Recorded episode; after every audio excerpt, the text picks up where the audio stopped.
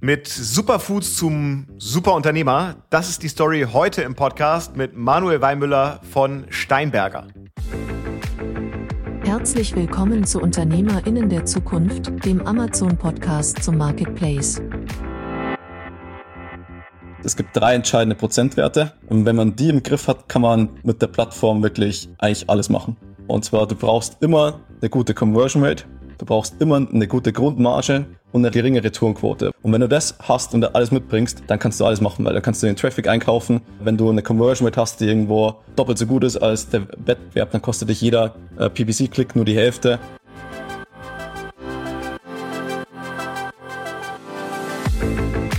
Ich bin Alexa. Herzlich willkommen zu UnternehmerInnen der Zukunft, dem Amazon-Podcast zum Marketplace.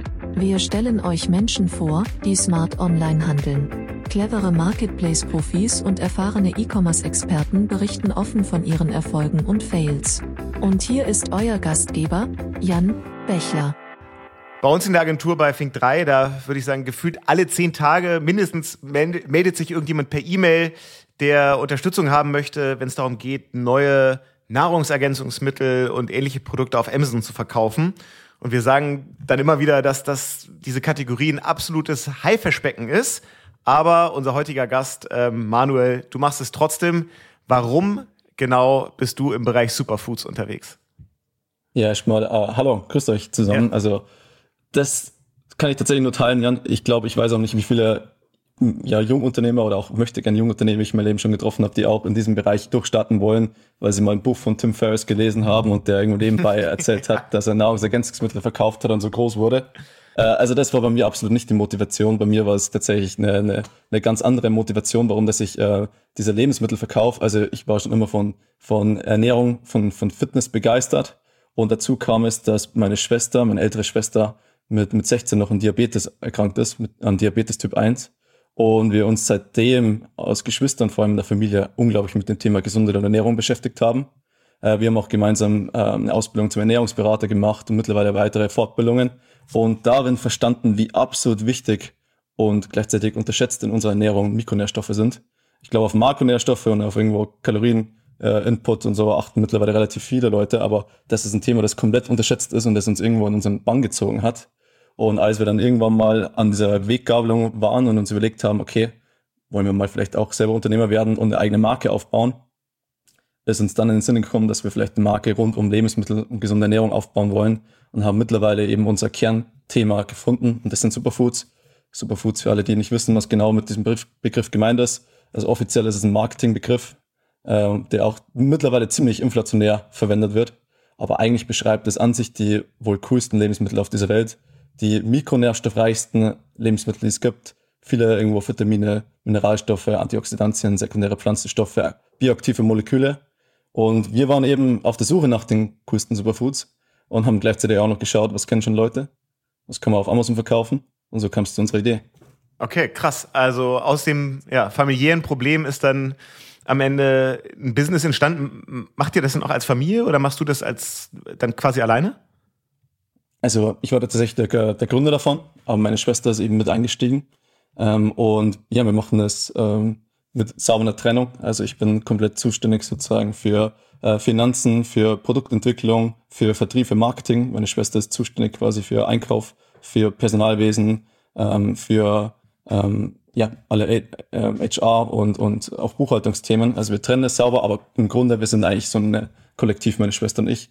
Und wir machen es gemeinsam, haben auch mittlerweile ein Team, ein sehr respektables Team, sehr kompetentes Team. Und damit bauen wir im Grunde unsere ganze Marke auf. Okay, cool. Also die Geschichte wollen wir heute so ein bisschen nachzeichnen, wollen das nochmal tiefer verstehen. Ähm, du bist ja, kann man glaube ich sagen, wenn ich dich jetzt so hier im Podcast sehe, noch gar nicht so alt. Ähm, wie, wie alt bist du heute? Ich bin jetzt 24. Ja, und es ist ganz lustig, dass du sagst, noch gar nicht so alt. Ich fühle mich aber mittlerweile unglaublich alt, weil ich habe mit, mit 18 wirklich begonnen und ich merke schon langsam, dass so, ähm, ja, man aus dem Welpenschutz rauskommt, dass man schon langsam irgendwo so vielleicht doch irgendwo ernsthaft irgendwo angeschaut wird und nicht mehr so belächelt wird und äh, dass man vielleicht auch tatsächlich von Unternehmerkollegen, die älter sind, äh, gar nicht mehr so viel Hilfe bekommt wie früher, äh, weil die eh sagen, ach, das machst du eh jetzt schon seit fünf Jahren, du bist eh weiter als ich, warum soll ich dir helfen, nur weil du jung bist? Nee, aber ähm, tatsächlich wahrscheinlich immer noch am Anfang von meiner unternehmerischen Karriere. Und ja, da bin ich sehr stolz drauf, früh angefangen zu haben. 18 ist ja super früh, um mhm. zu sagen, ich, ich gründe jetzt meine erste Firma. Liegt das bei dir in der Familie? Wie, wie kam es dazu und wie, also wie waren so die ersten Schritte? Wenn man dann, bist ja wahrscheinlich noch zur Schule gegangen, vermute ich mal, so in dem Alter oder gerade fertig gewesen. Wie ging's los? Ja, ich glaube, dass tatsächlich, ähm, wenn man so meine Geschichte hört, dass es wirklich auf der Hand liegt, dass, äh, dass das nicht möglich wäre, wenn ich nicht schon einen guten Background hätte. Ich habe das unglaubliche Glück, wirklich. Ich bin, bin bereits in eine Unternehmerfamilie reingeboren. Okay. Äh, meine Großeltern, meine Eltern sind Unternehmer. Äh, meine Eltern haben auch ein Unternehmen, das äh, ja letztes Jahr 50-jähriges Firmenbestehen gefeiert hat. Von dem her, ich wusste, dass es möglich ist, Unternehmer zu sein, selbstständig zu sein, damit erfolgreich zu sein, etwas selber aufbauen zu können. Ähm, ich wusste nur nicht, dass ich tatsächlich das mit 18 mache, weil eigentlich mein Plan ein ganz anderer war und sich das dann eigentlich relativ spontan ergeben hat. Äh, aber ich bin bis heute dankbar dafür, dass, dass das so spontan ergeben hat.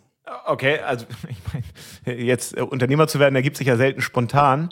Ähm, ähm, in meinem Fall war das einfach, äh, ich habe mir während meinem letzten Schuljahr im Gymnasium, kurz vor meinem Abi, mein Kreuzband gerissen, wollte eigentlich direkt nach dem Abitur anfangen zu studieren. Mhm. Ich wollte Architekt werden. Meine Eltern sind nämlich auch in der Baubranche tätig. Konnte so nicht das Studium anfangen, weil ich mir erst ähm, nach dem Abi ähm, ja, mich operieren lassen konnte, weil sonst hätte ich mein Sportabi nicht geschafft. Und äh, so kam es dazu, dass ich im Grunde gedanklich fast jetzt ein Jahr verschmissen hatte und ich wollte das Jahr nicht ungenutzt lassen. Hatte auch eine ziemliche Standpauke von meinem Vater mal bekommen, so in die Richtung, so, ja, was willst du ein ganzes Jahr machen? Willst du, äh, ja, nur rumsanteln oder was machst du? Und äh, letztendlich habe ich mich dann damals dazu entschieden, okay, nee, ich will irgendwas lernen. Äh, mir war schon damals eigentlich auch immer bewusst, dass ich eigentlich wahrscheinlich die Nachfolge von einer Firma von den Eltern antreten will, also dass ich irgendwie Unternehmer werden will, dass ich in solche Fußstapfen treten will. Und dann habe ich mich einfach mal ein bisschen informiert und ich wusste bis dann noch gar nichts über Unternehmertum und eigentlich, wie man wirklich Unternehmen führt und dergleichen. Ich habe nur relativ schnell durch ein paar Bücher irgendwie gelernt, okay, ich glaube, es könnte von Nutzen sein, wenn ich glaube, ich weiß, wie man Sachen verkauft und haben mir dann sozusagen gesagt, okay, in dem einen Jahr, ich will jetzt einfach erstmal nur lernen, wie kann ich irgendwas verkaufen? Wie kann ich alles mögliche an Produkten verticken, dass ich mal unabhängig von dem Produkt an sich, der Dienstleistung an sich, der Branche äh, einfach verkaufen kann. Und ich sage immer gerne, wahrscheinlich 20 Jahre früher äh, geboren, wäre ich heute Staubsaugervertreter oder Versicherungsmakler. und naja, wenn man halt irgendwo 1998 geboren ist und dann irgendwo äh, 18 war, wo lernt man halt zeitgemäßes Verkaufen? Das lernt man halt im Internet. Und so bin ich halt irgendwie drauf gekommen, hey, wie kann man denn Produkte auf eBay einstellen? Und relativ schnell halt dann auch über ganz viele äh, YouTube-Videos äh, dazu gekommen, von einigen Amerikanern zu lernen, wie kann man Produkte auf Amazon verticken. Ich glaube, damals war auch so 2017, Anfang 2017 war das, die FBA und Private Label Szene, die waren noch, ich glaube, absolut in den Kinderschuhen. Ich weiß nicht, ob es da schon auch in Deutschland so richtig Kurse gab. Ich glaube, das kam so alles ein, eineinhalb Jahre später raus. Es gab nur eigentlich Wissen so in, in den USA und so habe ich damit angefangen, dass ich so dieses typische Wholesaling, äh, wie kann man irgendwo Produkte aus Reseller und vor allem nicht seine eigenen Produkte, sondern bereits von bestehenden Marken verkaufen. Und ähm, ja, habe mich dazu entschlossen, meine Eltern zu überzeugen, okay, das will ich machen, gibt's mir ein Jahr und dann schauen wir weiter. Und aus einem Jahr sind jetzt mittlerweile über fünf Jahre geworden. Und ich habe stattdessen nie angefangen zu studieren, sondern eher das alles so mittlerweile als, so, ja, als Selbststudium zum Unternehmer gesehen und ich bin extrem dankbar, dass ich da ja so gut unterstützt wurde. Okay, krass. Also man sieht ja ganz häufig diese, diese Angebote, äh, FBA Academy und ähm, wir helfen dir, dein eigenes Business aufzubauen. Und fairerweise muss ich sagen, immer wenn mir die irgendwo auf äh, Instagram oder LinkedIn oder sonst wo unterkommen, habe ich immer das Gefühl, es ist so ein bisschen Scam und es dient wahrscheinlich mhm. mehr dem mehr dem Coach als den Leuten, die so einen Kurs dann machen. Aber mhm. deine Erfahrung ist dann ja offensichtlich eine andere. Also für dich war das schon wertvoll. Ähm, also für mich waren alle kostenlosen Inhalte auf YouTube wertvoll. Ich glaube, die meisten Coaches, die verkaufen eigentlich nur Struktur. Das ist vielleicht noch ein bisschen was wert, aber ich würde eigentlich nicht unterschreiben, dass die meisten Kurse was gebracht haben. Ausgenommen sind diejenigen, die eigentlich eine ziemlich coole Community aufbauen. Ich glaube, da gibt es ja doch einige irgendwo, so die AMZ Hackers und dergleichen, die sich untereinander ziemlich stark vernetzen. Das ist eigentlich schon wieder eine, eine coole Sache. Aber in der Regel, ich glaube, mittlerweile gibt es genügend Free Content zum Thema Amazon, Amazon FBA und dergleichen da draußen, dass eigentlich jeder anfangen kann. Okay. Dann lass uns doch mal ein bisschen äh, über eure Produkte äh, sprechen. Ich habe ja schon viel gelernt, Antioxidantien, Mikronährstoffe. Mhm. Ähm, wir wollen jetzt ja gar nicht so tief in die Produkte selber äh, einsteigen, sondern eher so in die Marke und wie ihr da jetzt mhm. anfangt äh, zu verkaufen. Also Steinberger ist die Obermarke. Ähm, mhm. Wie viele verschiedene Produkte habt ihr denn und was sind das so typischerweise dann für Superfoods, die ich bei euch kaufen kann? Genau, also unsere Marke ist ähm, Steinberger und wir haben eigentlich im Grunde komplett aus Amazon First Brand gestartet, weil ich habe bereits, bevor ich die Marke gegründet hatte, bereits schon eben drei Jahre, glaube ich fast, Produkte von Dritten auf Amazon verkauft. Also ich wusste, wie es funktioniert. Ich kannte das Geschäft. Okay, das ähm, hast du dann schon während der Schule gemacht? Nee, das habe ich direkt nach der Schule gemacht. Ah, okay. Also und Steinberger 2016, kam dann später. 2016 aus der Schule gekommen und 2017 ein Unternehmen gegründet. Mhm. Und so ein ja, halbes Jahr, was dazwischen war, war eben so der, der Zeitraum, wo man eigentlich gelernt hat oder wo ich mit kleinen T-Shirt-Verkäufen und Ebay und dergleichen Zeit verbrachte. Und ich habe quasi gelernt, äh, wie man eigentlich nahezu alle Produkte verkauft. Ich habe immer gerne den Vergleich gebracht. Ich glaube, ich habe bis in 160 verschiedene Produktkategorien äh, Artikel verkauft, von A bis Z, von Arbeitsschutzhelmen bis Z wie Zimt. Und mit Steinberger, ja, sind es auch eben hauptsächlich zunächst wirklich Naturprodukte gewesen. Eigentlich äh, alles, wo wir wussten, auch auf Amazon ist ein Bedarf da. Äh, wir haben uns immer die ganzen Nischen angeschaut, haben uns an, äh, die ganzen Wettbewerber bestellt und haben geschaut, hey, können wir da irgendwo preislich mithalten? Können wir eine bessere Qualität anbieten? Können wir irgendwas besser machen? Besseres Packaging, äh, Versand äh, optimiert oder dergleichen? Und haben eigentlich relativ schnell so, ich glaube, um die 20, 30 verschiedene Nischen identifiziert und sind da überall eingestiegen. Und äh, mittlerweile oder so haben wir aber auch schon wieder einen ziemlich harten Cut gemacht, dass alle Produkte, die nicht mindestens, sagen wir mal, 340 Euro äh, dB pro Monat erwirtschaften, einfach müssen rausgeschmissen werden, weil es sind etwa unsere Fixkosten auf Produkt runtergebrochen, wenn man das gesamte Team rechnet. Ähm, und ähm, jetzt haben wir, glaube ich, so noch so 20, 25 Mono-Superfoods, ähm, ein paar Mixturen und ähm, ganz, ganz, ganz viele Variationen. Also wir haben von äh, Probiergrößen von 15, 40 Gramm bis irgendwo Größen für ein LEH von irgendwo 100 bis 150 Gramm und dann die Großpackungen 250, 500, 1000 Gramm äh, eigentlich sozusagen uns da irgendwo ähm, so ein kleines USP gesucht, dass eigentlich jeder, der irgendwo mal Ashwagandha testen will oder sagen wir mal eine wilde Heidelbeerpulver, Acai und so weiter, äh, das letztendlich bei uns bekommt und zu jeder Preisklasse bekommen kann. Okay, äh, ich habe es ja am Anfang gesagt, so dieses ganze Thema Nahrungsergänzungsmittel und so ist ein ja, ja so ein totales Haifischbecken. Und für jede, jedes Produkt, das ihr habt, gab es ja wahrscheinlich schon mindestens zehn Produkte, die man hätte kaufen können. Ähm, mhm. Dann ist es ja gar nicht so einfach, sich da zu, zu differenzieren. Also erstmal, die Nachfrage muss ja extrem hoch sein auf Amazon. Ähm, mhm. Aber sag mal, was euch dann am Ende wirklich unterscheidet. Ist das das bessere Produkt? Seid ihr besser im Preis? Oder seid ihr besser beim Thema Marke, Wertversprechen und Marketing? Mhm. Also ich glaube, über den Preis zu differenzieren ist immer mit Abstand das Schlechteste. Weil es gibt schon vor einem gab es schon genügend Marktteilnehmer und die, sind, die haben mittlerweile aber definitiv alle eine bessere Substanz aufgebaut, als man selbst irgendwie aufweisen kann. Deswegen einfach nur über den Preis irgendwo, irgendwo rein zu launchen und dementsprechend sich abzuheben, ist die schlechteste Strategie von allen. Wesentlich besser ist eben, indem dass man ähm, das Produkt an sich in einer höheren Qualität ähm, vermittelt und darstellt ähm, oder halt in gewisser Weise Mehrwert bietet, dass einfach das Produkt so viel besser präsentiert ist, dass einfach so viel klarer kommuniziert ist, dass die Leute, die auf der Suche nach etwas sind und eigentlich unsicher sind, ist das das Passende, ist das richtig, ist das falsch, wie auch immer, relativ schnell die Sicherheit gelang, äh, gewinnen, dass sie sagen, genau das will ich, genau das kaufe ich, das ist gut und es ist gut, weil. Und das ist eigentlich letztendlich, worauf wir uns äh, spezialisiert haben. Also wir, ich habe irgendwo ähm, ziemlich schnell verstanden, was meiner Meinung nach auf Amazon wichtig ist und es ist extrem wichtig, dass man einfach so die, die, die wichtigsten äh, W-Fragen irgendwo den, den Kunden beantwortet und vor allem über visuellen Input sehr, sehr, sehr viel in sehr kurzer Zeit vermittelt, dass sich Menschen schnell dazu entscheiden können, äh, was sie kaufen wollen und was nicht. Und ihnen sozusagen eigentlich so ein Buffet an Entscheidungsgrundlagen äh, darbietet. Und äh, wie wir uns eben abheben, ist ganz klar die visuelle Aufmachung von unseren Produkten neben der Produktqualität. Also bei Produktqualität so zwei, drei Beispiele einfach mal. Äh, wir haben irgendwie auch beispielsweise ein Gerstengraspulver und haben halt geschaut, dass wir, wenn es möglich ist, so regional wie möglich die Produkte zu sourcen. Wir sind eine Marke aus Bayern. Dann haben wir einen Produzenten gefunden aus Bayern, äh, eine Firma gefunden, die es trocknen und verarbeiten kann in Bayern und wir füllen es selbst ab in Bayern. Also das ist quasi ein Produkt, das verlässt die bayerischen Landesgrenzen nicht, bis es quasi ans Amazon-Lager geht. Ähm, und ansonsten schauen wir, dass wir Produkte irgendwo finden, die halt irgendein anderes USP haben, wie zum Beispiel Flohsamenschalen, äh, dass es eines der wenigen Produkte auf dem Markt ist, das ohne Rückstände von Nikotin ist, weil wir explizit genau sowas analysieren lassen und halt wissen, dass das im Grunde sehr, sehr, sehr selten ist, dass man so Ware bekommt äh, und wollen dann gleichzeitig auch die Kunden aufklären, dass es passt. Und das machen wir alles wirklich rein über visuellen Input. Ähm, ich selbst habe da mal so, ein, so, ein, so, eine Methodik für Amazon entwickelt, das ich äh, visuelles Storytelling nenne. Und das wenden wir sozusagen bei all unseren Produkten an. Und das ist im Grunde der Erfolg, warum letztendlich auch in dieser hart umkämpften Nische wir auffallen und gekauft werden.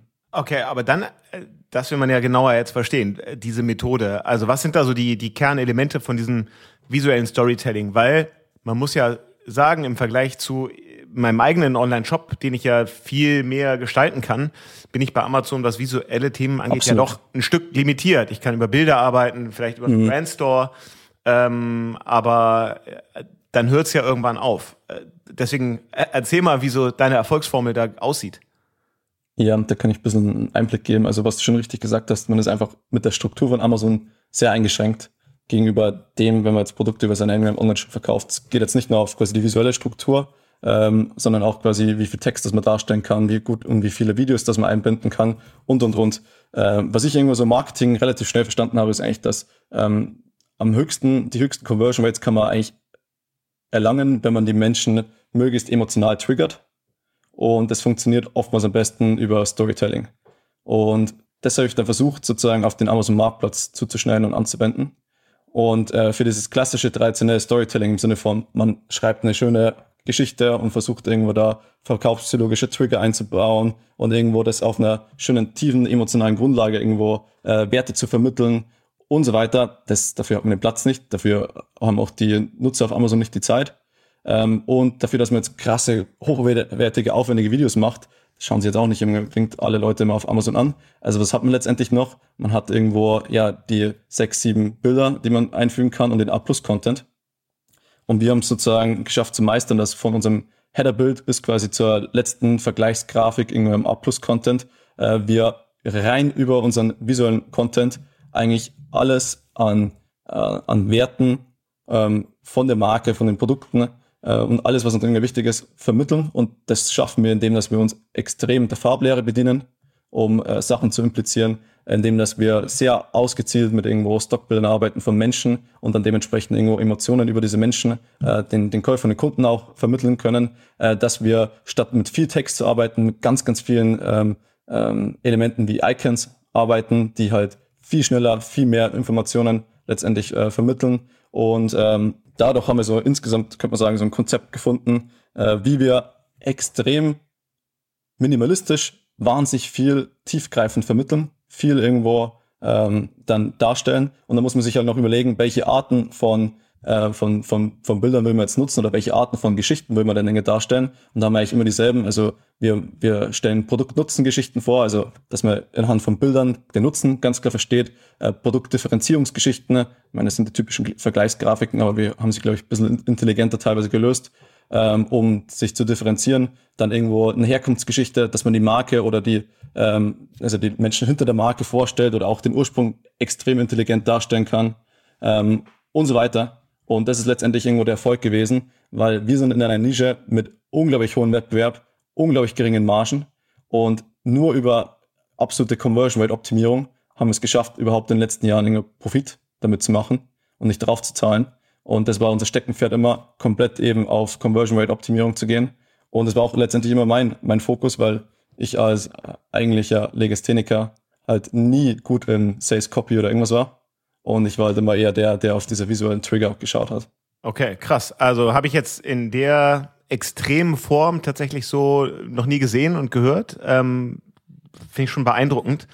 Jetzt ist es schade, dass man Bilder im Podcast ja, nicht sehen kann, aber wahrscheinlich werden jetzt einige bei euch auf die Produktdetailseiten draufklicken. Entweder das oder wenn man Unterstützung braucht, ähm, tatsächlich, ich meine, ich bin ziemlich gut vernetzt in der Amazon-Branche und ich habe dann relativ schnell auch drei Designer eingestellt, obwohl ich eigentlich nur eine Person bräuchte, weil ich einfach drei gefunden habe, die echt hervorragend waren und äh, niemanden davon absagen wollte. Und dann habe ich auch angefangen für, für andere äh, Bekannte irgendwo Grafiken zu erstellen und äh, zu schauen, wie kann man Conversion Rate optimieren und alles Mögliche. Dafür haben mich wieder andere Amazon-Seller äh, unterstützt, dass ich irgendwo vielleicht Werbung optimiere und äh, andere irgendwo Sachen verbessere. Und wer auch heute irgendwie da vielleicht irgendwie Unterstützung will, hey, wie kann man vielleicht Listings, Conversion Rate optimieren anhand von Visual Storytelling und dergleichen. Ähm, ja, ich habe tatsächlich auch eine Agentur, weil es ist immer gut, glaube ich, irgendwo zusätzlich noch sowas äh, Dienstleistungen anzubieten, dass man einfach sein eigenes Team auslastet und auch letztendlich irgendwo das Wissen, das man gewonnen hat, mit weiteren Marken teilt, damit also letztendlich die besten Marken die besten Ideen gewinnen. Ja, okay. Wenn du, wenn du sagst, in so einer sehr wettbewerbsintensiven Branche wie dir, in der ihr seid, kommt es dann wirklich äh, darauf an, jetzt auch Conversion-Optimierung ähm, sehr tief zu betreiben. Erzähl doch mal so ein bisschen, was sind so die Kern-KPIs, auf die ihr guckt? Äh, mit welchen Tools arbeitet ihr da? Welche Daten schaut ihr euch an? Wo findet ihr typischerweise so die, die größten Hebel, um genau beim Thema Conversion Rate Optimierung dann auch nochmal echt einen Impact machen zu können? Das ist eine gute Frage. Da bin ich auch Glück. danach sehr gespannt oder so, was vielleicht deine Meinung ist. Ich meine, du bist ja auch absoluter Experte in dem, dem Gebiet. Ich würde vielleicht noch einen Schritt zurückgehen und erstmal, äh, ich habe gemerkt, ich habe wirklich in der Vergangenheit jetzt auch mit so vielen verschiedenen Marken schon zusammengearbeitet und für die Produkte auf Amazon gelauncht. Man muss erstmal den meisten erklären, wie wird man überhaupt auf Amazon erfolgreich. Und nach meiner Auffassung, was ich in den letzten Jahren gemerkt habe, ist, es gibt drei entscheidende Prozentwerte. Und wenn man die im Griff hat, kann man mit der Plattform wirklich eigentlich alles machen. Und zwar, du brauchst immer eine gute Conversion Rate, du brauchst immer eine gute Grundmarge und eine äh, geringe Retourenquote. Warum geringe Retourenquote? Vielleicht, das ist vielleicht einigen nicht ganz gängig und äh, das ist meiner Meinung nach das absolute Indiz dafür, ob du ein scheiß Produkt hast oder ob das gut ist. Man kann auch auf Bewertungen gehen, aber Bewertungen weiß jeder, dass gefaked werden und wie äh, sie gefaked werden. Äh, und Retourenquote ist für sozusagen den Seller, als auch, glaube ich, für Amazon das beste Indiz für den Algorithmus und alles auch, ist das Produkt gut oder ist es scheiße? Und du brauchst eben dementsprechend gutes Produkt, brauchst eine gute Marge und gute Conversion Rate. Und wenn du das hast und alles mitbringst, dann kannst du alles machen, weil dann kannst du den Traffic einkaufen. Äh, wenn du eine Conversion Rate hast, die irgendwo äh, doppelt so gut ist als der Wettbewerb, dann kostet dich jeder äh, PPC-Klick nur die Hälfte. Also es hat einfach unglaubliche Vorteile. Und äh, bei uns war das eben so, wir hatten in unserer Produktbranche und in unserer Gruppe halt nicht eine gute Marge. Die Retourenquote war hervorragend gering. Äh, also mussten wir nochmal quasi schauen, dass wir bei dem Thema Conversion Rate eine Schippe mehr drauflegen.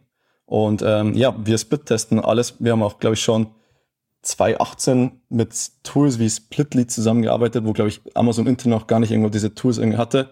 Äh, wir machen auch ganz viel mit, bevor wir das Produkt überhaupt erstmal rausbringen, äh, Google-Umfragen davor. Also passt das, der Header, passt das Packaging? Wollen wir das so produzieren? Das heißt, wir suchen uns in dem Markt äh, alle möglichen Teilnehmer raus, die, die sehr viel Traffic abgreifen und entwickeln dann ein eigenes Produkt, entwickeln dann das eigene das Produkt ähm, Packaging, einen eigenen Header split-testen den quasi bevor das Produkt in Produktion geht mit allen am Markt und schauen erstmal, funktioniert der? Wird der, grab der Attention? Ist das quasi das, was die Leute ähm, sehen wollen? Ist das, was die Leute interessiert?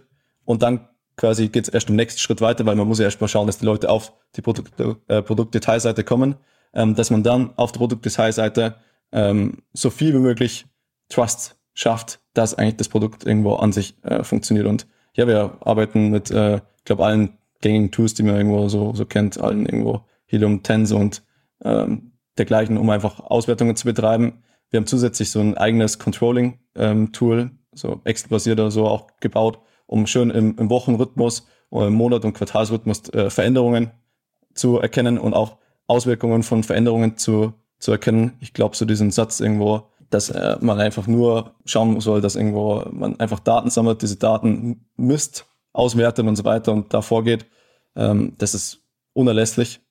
Und was man nicht irgendwo messen kann, ist halt einfach nicht da. Das ist einfach, keine Ahnung, Glück, Zufall oder irgendwas.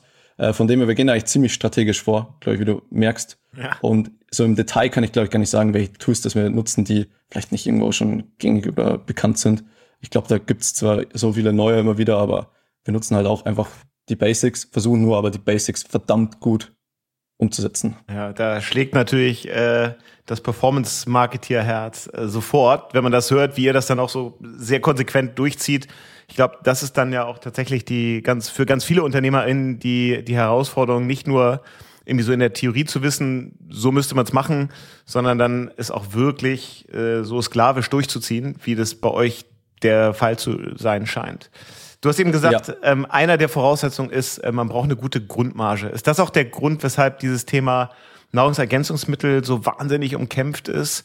Weil es, glaube ich, immer noch eine ganz hohe Intransparenz dafür gibt, ähm, was ist eigentlich der, der Wert eines Produkts, was sind die, naja, ich sag mal, Entstehungskosten. Ähm, mhm. Und weil die Wirkung ja vielleicht ganz hoch ist, wird dem auch ein hoher Wert beigemessen und deswegen gibt es eine verhältnismäßig hohe Preisbereitschaft. Also ist das so, dass in der, in der Kategorie einfach überdurchschnittlich hohe Margen erzielt werden? Oder Deckungsbeiträge? Wenn man jetzt vom DB1 spricht, ich glaube, dass es grundsolider ist. Ich meine, es erfüllt so diese ganzen Kriterien, wenn irgendwo jemand nach Nischen sucht, irgendwo so klein, leicht, das ein Stück oder so einfach gut zu versenden, irgendwo so Preiskategorie auch, dass es irgendwo aus Impulskauf immer irgendwie funktioniert. Äh, nur was die wenigsten, glaube ich, wissen, ist halt letztendlich, äh, wie umkämpft dieser Markt ist, wie viel man an Werbung reinstecken muss und wie wenig am Ende noch übrig bleibt. Ähm, das ist aber trotzdem wahrscheinlich so, dass auf den ersten Blick man diesen, diesen Mythos hat, ah, da kann man richtig viel Geld verdienen.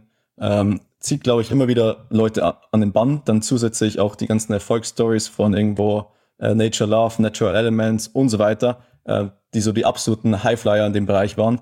Und wenn man sich die auch anschaut, oftmals hat man das Gefühl, basierend auf dem Content nur, ich kann es besser. Ich glaube, da gibt es auch viele, die dann, äh, da wo ihr Ego getriggert ist und die sagen, okay, ich mache jetzt eine Nahrungsergänzungsmittelmarke und ich mache besseren Content und irgendwo, das wird ein, ein, ein Highflyer. Aber wenn man eigentlich dann tief in dieser Branche drinnen steckt und weiß, was die alle irgendwann extern Traffic bekommen, äh, wie viel das die in Werbung ähm, ausgeben und so weiter, dann bleibt nicht mehr so viel von der Marge übrig und das ist quasi dann das, auch das Ergebnis, äh, warum das sich, glaube ich, sehr viele in diesem Bereich auch die Finger verbrennen. Äh, uns mit eingeschlossen. Wir haben auch sehr viele Produkte oder so, uns die, die Finger sehr verbrannt. Äh, deswegen gehen wir jetzt mittlerweile auch so strategisch und analytisch vor, weil ich es einfach nicht mehr einsehe, dass ich irgendwo für manche Produkte oder so äh, in Vorleistung gehe und 20.000 Euro für Entwicklung, Produktion und gleichen Zahl, äh, um einfach zu sehen, dass es dann floppt und um dann, das muss man auch noch quasi ein bisschen jetzt äh, tiefer ethnisch zu verstehen, ein Lebensmittel zu haben, das halt Tag für Tag älter wird, schlechter wird, rumliegt und vielleicht muss es irgendwann, ja, gut Gefühl fast schon wegschmeißen. Also klar, es gibt immer noch irgendwie Abverkaufwege anderweitig, aber das sehe ich nicht ein. Okay. Was kann man denn mit Superfoods jetzt nach so ein paar Jahren, die ihr das macht, so an Umsatz machen? Ähm, also bei uns sind es eigentlich so über die Plattform Amazon eigentlich immer so konstant um die, sagen wir mal, 100.000 Euro Umsatz Im pro Monat. Monat, ja, okay. Mhm. Genau. Und, und zusätzlich haben wir noch unseren Webshop, wir haben noch ein B2B-Geschäft und ähm, wir bauen jetzt eben gerade, also wir, ähm, wir investieren jetzt gerade stark, dass wir auch in, in Richtung Handel gehen mit unseren Produkten, haben auch komplett neue Produktkategorien äh, entwickelt, die wir jetzt sozusagen in den Handel launchen wollen, wo wir die Partner, passenden Partner suchen. Und äh, langfristig schätze jetzt mal, ähm, dass es so in den nächsten zwei Jahren möglich ist, dass wir auf jeden Fall pro Monat eher 500.000 Euro Umsatz auch machen. Okay, Faktor 5 ähm, ist auf jeden Fall ein ambitioniertes Ziel. Mit, ja. mit, wie viel, ähm, mit wie vielen Menschen machst du das? Wie viele KollegInnen hast du wie für, sind? für Steinberger? Ähm, also wir sind insgesamt so das Kernteam sind zwölf Leute. Und ähm, je nach Phasen haben wir nochmal so eigentlich meistens so zwischen vier und sechs Studenten, Praktikanten oder Freelancer, ähm, mit denen wir noch zusätzlich zusammenarbeiten. Äh, arbeiten. genau. Und jetzt hast du vorhin an dem einen Beispiel, ich glaube, es war ein Flohsamenschalen, hast du erzählt, mhm. werden äh, komplett, also die verlassen nie die bayerischen Landesgrenzen, bevor ihr, ihr sie dann verschickt. Ist mhm. das bei all euren Produkten so, dass ihr da in, in Deutschland Partner habt oder kommt da auch viel aus dem Ausland von Lohnabfüllern und wie, wie kommt ihr dann auch dazu, also wo kommen die Produkte her und wie könnt ihr auch dann in der Produktentwicklung dieses Qualitätsplus, das ihr ja anstrebt mhm. gegenüber anderen Anbietern, wie könnt ihr das in der Produktentwicklung erreichen?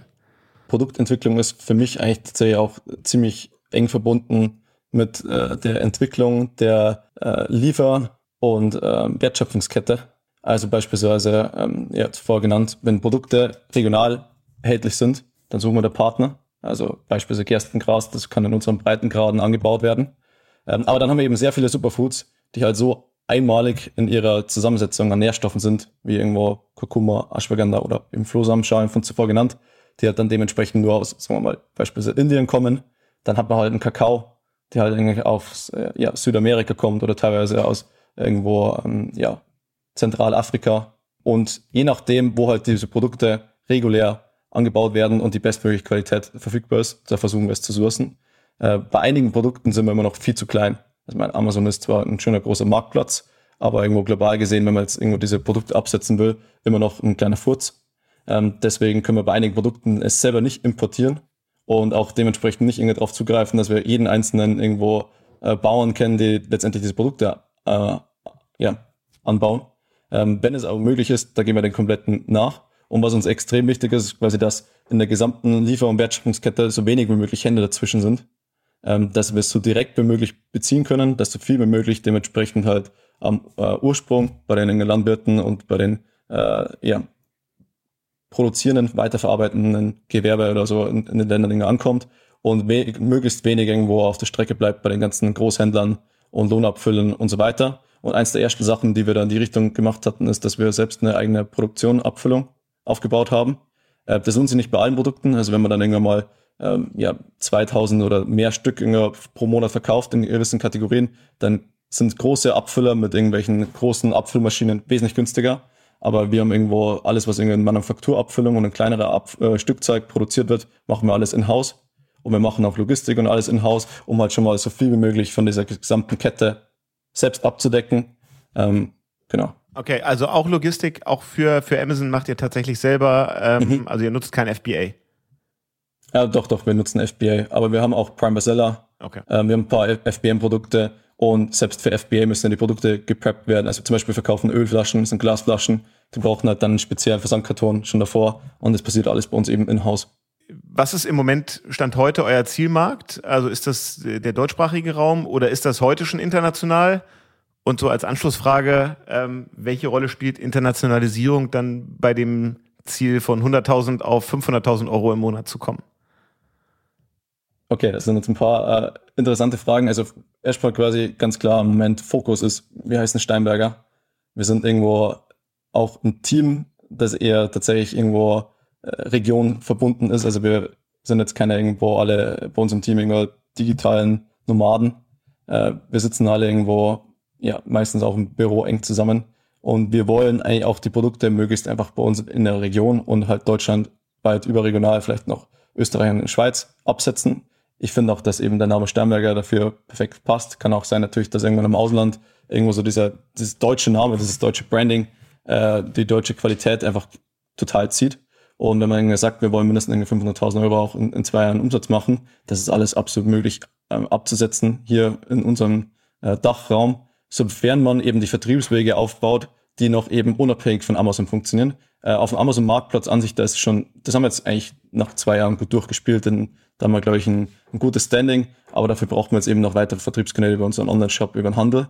Und ähm, tatsächlich haben wir aber trotzdem, um noch auf diese andere Frage mit Internationalisierung oder anderen äh, Märkten einzugehen, äh, jetzt in letzter Zeit häufiger auch äh, Anfragen aus dem Ausland bekommen und ähm, sind jetzt auch drauf und dran, da einige nachzugehen. Tatsächlich habe ich zum Beispiel diesen, den kommenden Montag äh, einen Termin in Mailand äh, mit einem größeren Großhändler, um eben dort in dem Land irgendwo viele Produkte abzusetzen. Ähm, und ja, bin offen für alle Vertriebswege, ähm, alle Kanäle. Bei uns ist da wieder genau derselbe Ansatz wie bei den Produkten an sich auch. Wir testen alles ziemlich klein, erst Berlin, schauen, ob wir diesen Vertriebskanal und diesen Zielmarkt verstehen oder nicht. Können wir den skalieren? Ist der profitabel oder nicht? Wenn er nicht profitabel ist, dann ja, konzentrieren wir uns auf das, was einfach profitabel ist. Wir sind ein kleines Unternehmen. Wir können uns das nicht irgendwo leisten, dass wir ja viele Sachen machen, die, die einfach viel zu kostspielig erstmal sind, da wo man irgendwo Risikokapital braucht und dergleichen. Und ähm, das ist unser jetziger Ansatz dazu. Du hast ja gesagt, ihr wollt auch in den stationären Handel, also so klassischer LEH. Mhm. Da habe ich mich gefragt, ob da nicht eigentlich ganz viel von dem, wo ihr exzellent drin seid, ähm, mhm. also das Visual Storytelling, Conversion Rate Optimierung, von ganz viele von den Dingen, die euch da in der E-Commerce und Amazon-Welt sehr, sehr helfen und, und erfolgreich machen, fallen ja auf einmal weg. Ähm, weil das halt im naja, im, im Edeka oder im Rewe einfach in der Form nicht geht. Da seid ihr einfach noch beschränkter, was, was visuelle Darstellungen angeht. Conversion Rate Optimierung ist irgendwie auch anders. Ähm, also habt ihr davor vor Sorge oder wie ist euer Blick da drauf? Genau, ganz, ganz genau das Gegenteil. Also, wo du jetzt gerade so die Frage formuliert hast, dachte ich, du willst genau in die andere Richtung zielen, dass es so genial ist, dass wenn man so ein äh, als E-Commerce-Unternehmer gestartet hat, und gelernt hat, alles zu split-testen und zu vergleichen, dass man dadurch in extrem kurzer Zeit wahnsinnig viel Learnings rausziehen kann, die so im stationären Handel nur extrem langfristig und extrem teuer über Marktforschungsstudien und dergleichen anzustellen sind. Äh, mal kurzer Vergleich auch, also ähm, wir arbeiten eben auch bei unserer Agentur mit ein paar Partnermarken zusammen und wir hatten da zum Beispiel mal eine Anfrage von einer ähm, italienischen ähm, ähm, Mühle, die bio- und glutenfreie Mehle gemacht haben und die wollten einfach nur den deutschen Zielmarkt testen. Und wenn die jetzt quasi den deutschen Zielmarkt testen wollten, um zu schauen, kommt dann ihre Marke gut an, kommt das Produkt gut an, ähm, kommt einfach insgesamt das gesamte Auftreten gut an, die hätten da richtig viel investieren müssen, wenn sie erstmal in den Handel gehen. Und so konnten sie quasi extrem lean über Amazon testen, relativ schnell Feedback sammeln, das Packaging anpassen und quasi auf das gesamte Feedback, das man irgendwo gewinnen konnte, eingehen. Und wir machen im Grunde genau dasselbe. Also durch dieses kleine Haifischbecken Amazon haben wir wahnsinnig viel über unsere Produkte, über unseren Zielmarkt, über unsere Kunden gelernt. Wir sind ja auch tagtäglich über unseren Online-Shop und über Telefonkundenservice und dergleichen auch in Austausch mit unseren Kunden. Wenn wir nur zum Handel verkauft wären, hätten wir nie diese direkte Verbindung und könnten wir nie so schnell die ganzen Themen auswerten.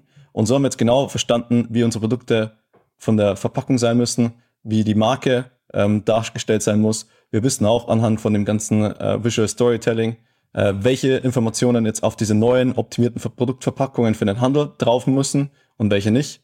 Wir konnten das alles perfekt unterscheiden und haben uns so meiner Meinung nach wahnsinnig viel Zeit und wahnsinnig viel Geld erspart, dass wir jetzt in den Handel einsteigen und bereits sehr viel richtig machen. Ja, das, das, also ich verstehe, was du meinst und ich glaube auch diese mhm. Learnings sind da, aber trotzdem viele von den Tools, die ihr jetzt bei Amazon habt, habt ihr ja, ja. im Offline-Handel nicht. Also da gibt's halt keinen A-Plus-Content. Äh, da gibt's mhm. nicht sechs bis sieben Produktbilder, äh, wo ich noch zusätzliche Informationen draufpacken kann. Da habe ich am Ende nur die Verpackung mhm, und richtig. die steht irgendwo im Regal neben wahrscheinlich acht Wettbewerbsprodukten.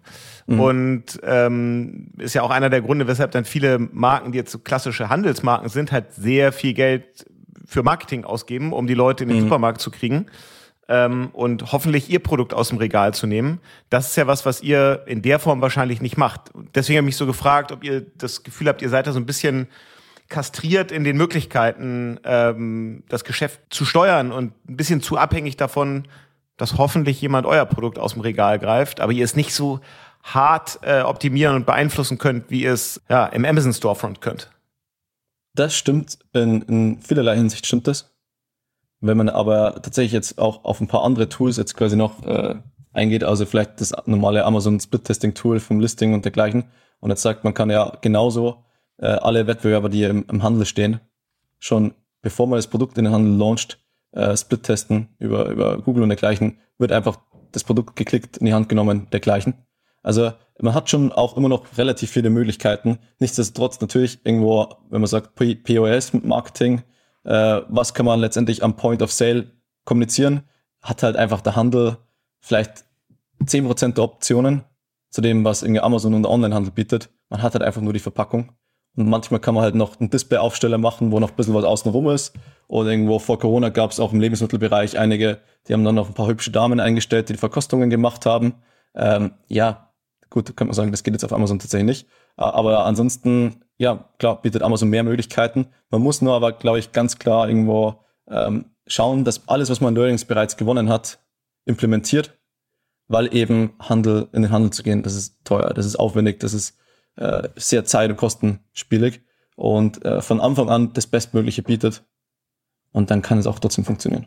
Ja, ich hoffe, das hat so ein bisschen die Frage so ja, ja, sideways absolut. beantwortet. Aber ist, ist eure Erwartung, also oder ist die Strategie, dass ihr ähm, mit den gleichen Preisen am Ende im Supermarkt hm. steht, wie ihr bei Amazon steht? Oder gibt es da eine Preisdifferenzierung? Weil meine Vermutung wäre, der Handel schneidet sich da nochmal ein deutlich größeres Stück raus äh, an Marge, als ihr äh, abgeben müsst über alle Bereiche, wenn ihr einfach nur über den Marketplace geht. Das ist richtig. Ähm, also grundsätzlich von, von, von, der, von, der, von der Marge her, würde ich mal sagen, sind fast alle Vertriebskanäle, äh, wo viele oder Vertriebs- und Marketingkanäle, wo wirklich viele potenzielle äh, Kunden rumlaufen, eigentlich mittlerweile gleich. Also wenn man kein krasses Differenzierungsmerkmal hat, wenn man keine Community hat, keine E-Mail-Listen oder irgendwas quasi in den letzten Jahren gefüllt hat, dass man wirklich Zielgruppen besitzt, und dann dementsprechend sagt, okay, ich verkaufe jetzt meine Produkte über Amazon oder ich verkaufe jetzt meine Produkte über einen Webshop und will über Google und Facebook irgendwo so Nutzer drauf jagen oder ich verkaufe jetzt meine Produkte über einen Edeka, du zahlst immer dafür, dass du da stehst, wo einfach deine Zielgruppe ist. Und in Gesprächen mit vielen anderen Marken, auch wenn man so ein bisschen im, im größeren ähm, Bereich, der sich umhört, eigentlich immer so, dass man etwa um die 40 Prozent von seinem Umsatz, wenn man kein besonderes Alleinstellungsmerkmal hat, äh, eigentlich immer abgibt. Und so ist es tatsächlich im Handel auch. Also irgendwo, je nachdem, ob man zentral gelistet ist oder nicht, muss man irgendwo wahrscheinlich damit rechnen, dass man zwischen 35 und 44 Prozent an seinen Netto-Verkaufspreis abgibt. Äh, auf Amazon sind sie auch, wenn man ehrlich ist, und die Gebühren plus Werbung plus alle äh, Sachen wie Versand und dergleichen dazu rechnet, ist man auch schnell 40 Prozent oftmals los, wenn man nicht irgendwo ein perfekt optimiertes Produkt hat. Und äh, wie wir das schaffen, dass das trotzdem funktioniert ist, wir haben Produkte kreiert, die absolut auf den Handel zugeschnitten sind und wir haben Produkte kreiert, die absolut auf Amazon zugeschnitten sind. Also wir haben ein, ein sozusagen ein Online-Pull-Sortiment an Produkten, die ähnlich, sagen wir mal, wie die Coro Drogerie in Großpackungen sind für Power-User, die dann irgendwo von äh, mit allen Suchanfragen von Google oder auch von Amazon, von den ganzen äh, Suchmaschinen, äh, bestens quasi die Nachfrage bedienen und das bestmögliche Angebot machen, schön irgendwo verpackt, Versand auf, äh, effizient, Preis optimiert und so weiter. Ähm, und dann haben wir genauso sozusagen ein komplettes Sortiment für einen Push-Markt, heißt irgendwie unseren Online-Shop, das dann über Social Media irgendwie vermarktet werden kann oder heißt auch dementsprechend über den stationären Handel. Und diese Push- und Pull-Märkte und Online- und Offline-Sortimente, die überschneiden sich nicht. Die haben zwar im Grunde denselben Inhalt, das ist bei uns möglich, weil wir haben halt einfach, wir verkaufen ja Lebensmittel und Rohware und haben jetzt ja nicht irgendwo einen Kühlschrank, den wir jetzt, keine Ahnung, in zehn unterschiedlichen Ausführungen nicht bauen könnten. Ähm, und so schaffen wir es, dass letztendlich auch vielleicht der Handel gar nicht die Probleme damit hat, dass wir eine Online-Marke sind und von Amazon kommen, weil das, was im Handel steht, gibt es nicht auf Amazon und das, was auf Amazon ist, gibt es nicht auf dem Handel. Und die einfache Begründung, warum das man so gemacht hat, ist einfach, wir haben einfach in den letzten Jahren mit vielen Partnermarken gelernt, es funktioniert auch sonst nicht anders.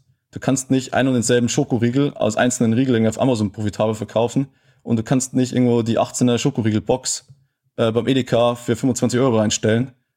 Und deswegen haben wir genau das eben so gemacht. Aber die Marke ist dann trotzdem Steinberger im LEH? Mhm. Genau, die Marke ist trotzdem Steinberger.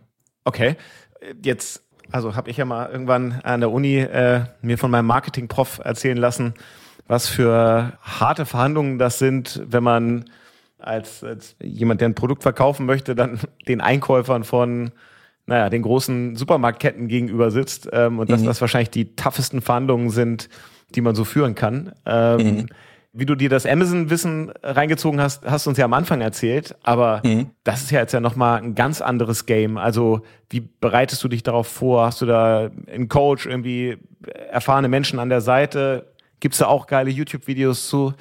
Also wie also gehst da du da möglichst, möglichst gut vorbereitet in diese Gespräche? Ja, das stimmt. Ähm, also in dem Bereich muss man auch sagen, ist glaube ich genauso wie auf Amazon, man muss klein anfangen.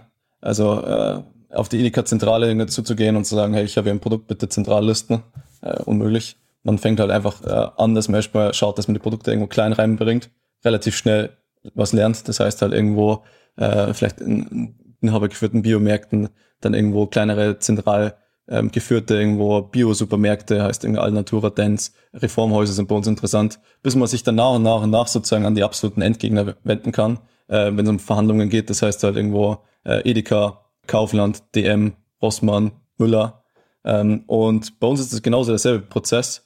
Äh, gelernt habe ich das, wie man im Grunde die Produkte eigentlich auf den Handel zuschneidet, was man da anbieten muss von ein paar Brancheninsidern, die bereits in dem Bereich äh, erfolgreich Firmen aufgebaut haben und verkauft haben. Da habe ich einfach mal ein paar angeschrieben, die haben mich ein bisschen mentort. Ich habe auch einen extrem guten Vertriebler gefunden, äh, mit, ja, ich glaube schon 20, 30 Jahren Berufserfahrung im Lebensmittelhandel. Und mit denen gemeinsam haben wir es gemacht. Und die Argumente sind eigentlich im Grunde oftmals relativ simpel und banal, um reinzukommen. Du musst halt zumindest in der, in der Lebensmittelbereich einfach ein verdammt gutes Produkt haben. Und wenn es sonst noch keiner hat und der Handel Bock drauf hat, dann hat er eigentlich im Grunde am Ende, wenn die Konditionen auch noch stimmen, keine andere Option, als es von dir zu nehmen. Und du musst es halt einfach nur beweisen. Und das funktioniert bei uns in unserem Fall definitiv nicht, indem man eins zu eins dieselben Superfoods verkauft wie online. Man muss, wenn dann minimal oder so, schon mal die Verpackung optimieren, dass die irgendwo, dass die, die Nutzer, die Leute, die da irgendwo rumlaufen, das besser verstehen. Oder quasi schon mal eine Veredelungsstufe reinnehmen, ähm, dass quasi irgendwo aus, aus Shake verkauft wird. Oder eben das machen, was wir zum Beispiel machen, äh, wirklich langfristig gesehen, ein paar Speerspitzenprodukte zu entwickeln, das wir als super Lebensmittel bezeichnen, also nicht mehr nur Superfoods, sondern quasi Lebensmittel veredelt mit Superfoods oder auf Basis von Superfoods irgendwelche äh, Riegel, Shakes, Drinks und so weiter. Und eben schauen, dass wir da doch reinkommen und dann nach und nach unser gesamtes Sortiment äh, mit dazuziehen. Und das ist auch das Vorgehen, das sonst viele andere Foodmarken gemacht haben, also Foodspring und so weiter auch. Ich glaube, die haben mittlerweile online wahrscheinlich 300 verschiedene Produkte und soweit ich weiß, haben die im DM zentral gelistet nur neun davon. Und das sind sogar Produkte, die sich online nicht mehr so gut verkaufen und speziell halt dafür entwickelt wurden. Und so gehen wir im Grunde auch Step für Step vor. Ja, geile Insights, wie ihr so in dieser sehr kompetitiven Branche euch da jetzt ja echt super schlagt. Kommen wir nochmal zurück zum Anfang. Du hast mal gesagt, eigentlich war der Plan und ich glaube der Wunsch deines Vaters, dass du mal den Familienbetrieb übernimmst, das Bauunternehmen. Was wird denn jetzt daraus? Ähm, das war eigentlich der Plan. Also wenn ich irgendwo klein war, sagen wir mal zehn oder so, und gefragt wurde, was mal machen will, dann habe ich immer gesagt, das, was der Papa macht. Das war eigentlich immer der Plan. Und dann habe ich mich tatsächlich irgendwo auf einmal in, in diese Branche verliebt und äh, daran verliebt, was es für Möglichkeiten bietet, einfach online so Produkte zu verkaufen, Marken aufzubauen, ähm, ja, von seinem äh, Homeoffice und Laptop aus Menschen zu erreichen.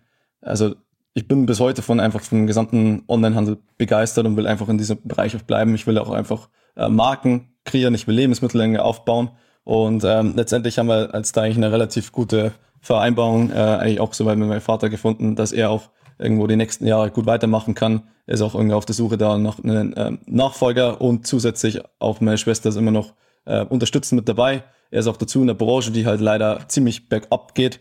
Ähm, deswegen wird sich das auch irgendwann mal aufhören. Und ähm, ich habe jetzt mehr oder weniger einfach was gefunden, dass ich vielleicht in den nächsten Jahren das gesamte Firmengelände, äh, alles, was einfach schon an Betriebsmitteln da ist, einfach vielleicht mitnutzen kann. Und dann ist er mit zufrieden. Ich hoffe, dass ich ihn sozusagen auch damit irgendwo letztendlich auch äh, glücklich machen kann, dass ich so jetzt einen neuen Weg eingeschlagen habe. Äh, er hatte genau dasselbe damals gemacht, also als er von seinem Vater, vom Großvater das übernommen hat. Er hat auch so eine 180-Grad-Kehre gemacht. Ich mache jetzt auch eigentlich sowas auch wieder. Ähm, aber wenn man trotzdem auf demselben Wissen, auf derselben Basis äh, weiterarbeiten kann, dann hat man schon mal eigentlich ja sehr guten Vorsprung. Coole Geschichte, Manuel. Vielen Dank. Äh, auch natürlich an dich gehen unsere beiden Abschlussfragen, äh, die wir mal fragen. Jetzt haben wir schon gelernt, was du so an Umsatz über Amazon machst. Wie gut bist du selber so als Kunde? Wie viel Bestellungen machst du so pro Jahr? Ja, genau. Also das habt ihr davor durchgeschickt. Ansonsten hätte ich nie daran gedacht, dass ich mal sowas nachschaue. Äh, und war dann ich weiß nicht, ob man sagen kann, schockiert, aber eigentlich sind das jedes Jahr um die 250 Bestellungen. Wow, wow, okay. 250, also wir haben ja schon viele Zahlen gehabt. Ich glaube, mit 250 äh, das bist du, kann tatsächlich dran liegen. Bist du Tabellenführer? dass ich nicht so viel Zeit ähm, verbringe irgendwo außerhalb vom Büro ja. und einfach, wenn ich was brauche, tatsächlich diesen bequemen Dienst nutze. Okay. Und man muss auch noch sagen, es ist auch noch ein Familienaccount, den die Schwester mitnutzt. Also die hat vielleicht auch irgendwo 50 Bestellungen, aber ich glaube, der Großteil ist tatsächlich schon von mir. Okay. Und was ist so dein zweiter Go-To-Store? Also, ähm, ja, im Grunde alles, was ich nicht auf Amazon bekomme, suche ich halt dann irgendwo anders und das sind meistens irgendwelche äh, Lebensmittel, vor allem irgendwelche ausländischen äh, Lebensmittel, die man vielleicht importieren muss. Da gibt es ein paar hervorragende Shops für zum Beispiel Keto-Produkte, Simply Keto oder für Fitnessprodukte, irgendwo Body and Fit und äh, auch ein paar so super ja, Food Stores überall in Holland, äh, in Frankreich und da bestelle ich meistens. Manuel, danke, dass du da so super offen ähm, alles erzählt hast. Ähm, das war, glaube ich, auch viel so ganz, ganz äh, operatives, äh, wertvolles Wissen dabei, wie man wirklich ähm, richtig performance-optimiert äh, das Geschäft machen kann. Danke dir dafür. Ja, sehr gerne. Ja, also ich hoffe, es war hilfreich. Ich bin eigentlich zwar meistens recht, recht offen. Ähm, ich weiß nicht, kann auch sein, dass äh, welche gibt, die sagen, oh, der plaudert seine ganzen Insights aus. Aber am Ende des Tages, meiner Meinung nach, wenn man jetzt nur eine kleine Idee oder Tipp oder einen Trick oder irgendwas hat, das macht er nicht erfolgreich. Es ist einfach am Ende des Tages rein die Umsetzung. Äh, die muss einfach stimmen. Das haben wir jetzt mittlerweile drauf. Und ich bin auch sehr froh, dass ich auch jetzt meine Agentur auch genauso das auch bei, bei anderen Marken geschafft habe. Ja, danke. Cool. Also noch mehr Gespräche dieser Art mit noch mehr hoffentlich äh, nutzwertigen Tipps gibt's äh, natürlich unter amazon.de slash Podcast. Da gibt's alle Folgen und auch noch mehr Infos zu Manuel. Wir sagen äh, vielen Dank und äh, bis bald. Ciao, ciao. Jawohl, Jan, danke.